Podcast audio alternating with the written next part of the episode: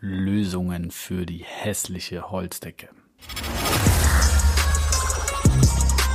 Welcome to another episode of IMO Self Made Podcast, giving you nonstop gems on all things real estate, investing, and the mindset to stand out from the rest of the competition. Real talk for the makers, no bullshit. Now, with your hosts, Chris and Daniel, in the IMO Self Made Podcast.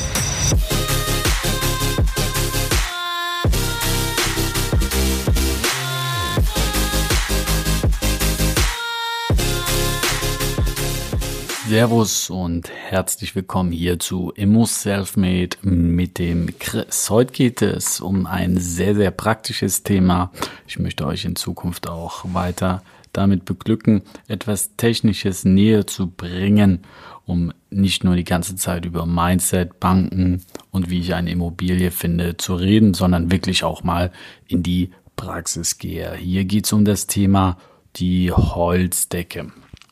Ja, ich weiß nicht, wer von euch da draußen eine Wohnung gekauft hat und äh, ja, diese hässlichen dunklen Holzdecken äh, dran hatte und sich dann die Frage gestellt hat, ja, was mache ich jetzt? Wie mache ich es kostengünstig und wie gehe ich damit um?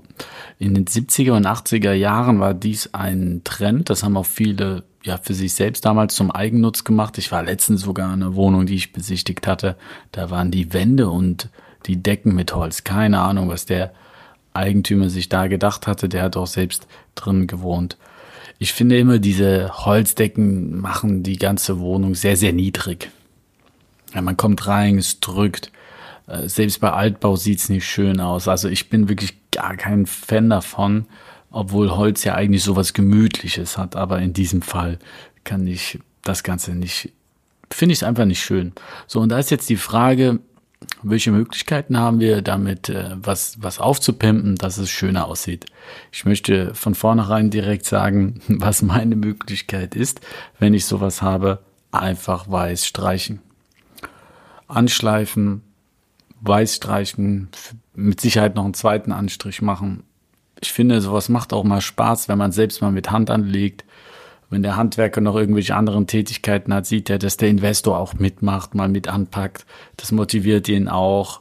Und ja, das ist für mich die einfachste Sache. Es erhält den Raum, es macht ihn direkt wieder größer. Aber wenn ihr sagt, ach, Decke streichen ist mir nichts, ich will es bisschen besser haben, es soll besser aussehen, gibt es die Möglichkeit des Gipskartons, also Regips. Hier gibt es fertige Systeme, wo der Regips angebracht wird und hier hat man den Vorteil, dass der Schallschutz nach oben etwas besser wird, das Ganze, ja. Ähm, ganz wichtig ist, dass ihr es nicht an den alten Holzdecken befestigt. Das ist ganz, ganz wichtig. Und der Nachteil ist natürlich, durch diese Schienensysteme, wo der Rigips angebracht wird, wird der Raum etwas niedriger. Habt ihr Altbau, wird es nicht so dramatisch sein, aber sind die, ist die Deckenhöhe eh schon sehr gering, verringert ihr das Ganze wieder etwas. Aber ich denke, das könnte sich ausgleichen mit äh, dem vorhergehenden, mit der vorhergehenden Holzoptik, die ja nicht optimal ausgesehen hat. Eine weitere Möglichkeit ist die Spannfolie. Die ist aber wirklich sehr, sehr teuer. Es sieht echt cool aus, muss man sagen. Mm, aber hier ist es viel zu teuer. Der Vorteil hier ist wiederum, ihr könnt die Holzdecke belassen. Beim, bei der Gipskartonverkleidung würde ich die abmachen, aber bei der Spannfolie kann die Holzverkleidung bleiben.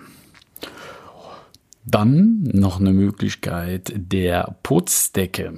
Hier würde ich die Holzlatten, ähm, zumindest die ersten, sorgsam abnehmen, um zu schauen, ob der Putz darunter vielleicht noch gut ist, den ihr retten könnt, wo ihr nochmal ähm, die Risse etc. bearbeitet. Wenn ihr aber merkt, okay, der Putz darunter ist, ja, ist für den Arsch, dann reißt das komplett runter, verputzt das Ganze nochmal schön und streicht es. Hier wieder eine Sache, um es zu sparen, lasst es vielleicht von einem Profi spachteln, also dass er die Putzdecke anbringt und streichen macht ihr dann einfach selbst.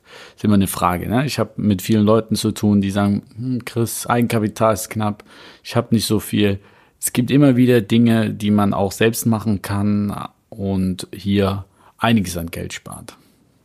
Und ihr habt natürlich den Vorteil, dass ihr auch mal seht, wie viele Stunden braucht ihr dafür. Ja, oft ist es so, der Handwerker nennt euch einen Preis. Man denkt, der braucht da nicht so lange und dann, wenn ihr es selbst macht, merkt ihr, wie lange es eigentlich dauert. Oder aber, wie ich es jetzt gehabt habe, ich habe Fenster, Holzfenster ähm, gestrichen und äh, habe einfach gemerkt, dass ich viel, viel schneller war, als der Handwerker angesetzt hatte von den Stunden. Das merkt man dann auch und kann dem Handwerker das dann auch mal sagen, ein bisschen lustig mit ihm diskutieren. Und dann weiß der das für sein nächstes Angebot, dass ihr nicht auf den Kopf gefallen seid.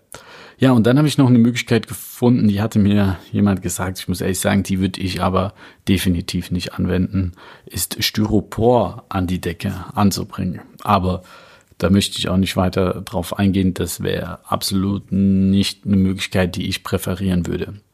So, ihr habt jetzt ein bisschen Input. Wenn ihr eine Holzdecke oben habt, nicht umfallen, kriegt ihr hin, dass es super aussieht. Und dann entscheidet einfach für euch, was die beste Variante ist. Bis dahin, euer Chris. Thanks for tuning into IMO Self Made Podcast. Make sure to subscribe so you don't miss any future episodes. Leave a five star review and share this podcast to anyone that needs that kick of real estate motivation they need.